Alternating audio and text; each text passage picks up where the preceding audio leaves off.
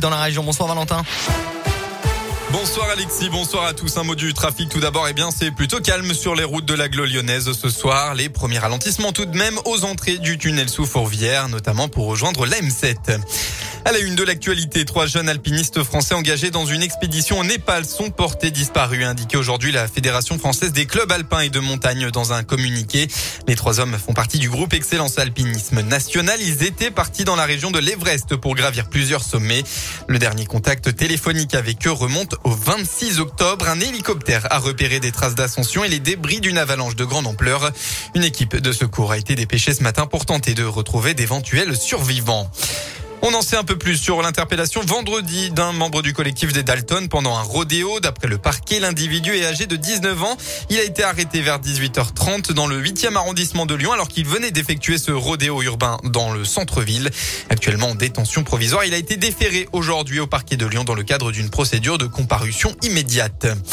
Dans le reste de l'actu, après plusieurs semaines de tensions croissantes, la crise de la pêche a dominé un entretien entre Emmanuel Macron et Boris Johnson aujourd'hui.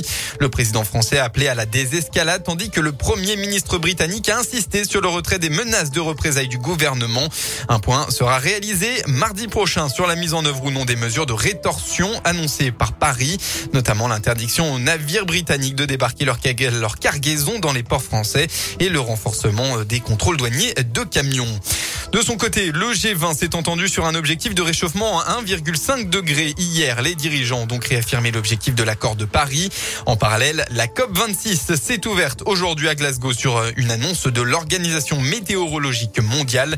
Selon elle, les sept années de 2015 à 2021 seront probablement les plus chaudes jamais enregistrées, décrivant un climat mondial entrant en terrain inconnu.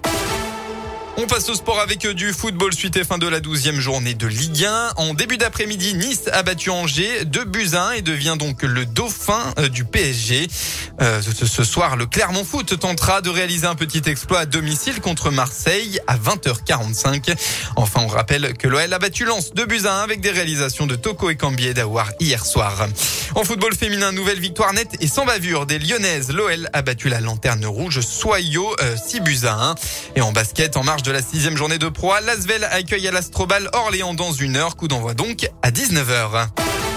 Voilà pour l'essentiel de l'actualité. On passe à la météo dans le département. Pour ce soir, c'est malheureusement le retour des perturbations pluvieuses et ça va continuer demain. La pluie sera présente tout au long de la journée. Alternance entre temps nuageux, éclaircies et quelques averses donc.